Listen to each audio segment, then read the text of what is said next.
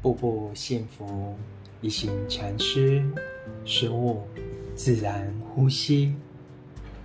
不要试图控制呼吸，让你的肺部有时间吸入足够的空气。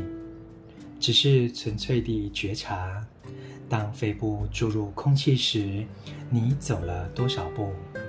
当肺部排出空气时，你走了多少步？对你的呼吸和步伐保持正念，联系两者的是你的数数。当你上山或下山时，你在每个呼吸中行走的步数就会改变，依随你肺部的需要。不要控制呼吸或脚步，只是深刻地观察两者。朗读，步步幸福。